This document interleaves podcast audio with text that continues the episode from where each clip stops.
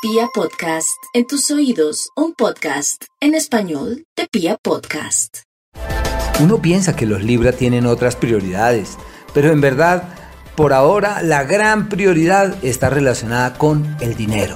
Tienen inquietudes económicas, unos compromisos, unas deudas, unas cosas que saldar, que sanear, así que deben estar atentos especialmente durante la primer quincena para eh, solucionar aquellas cosas que son foco de preocupación y de intranquilidad, hagan todo lo posible por acogerse a un presupuesto para que los excesivos gastos y, las, y los imprevistos no terminen lesionando su economía.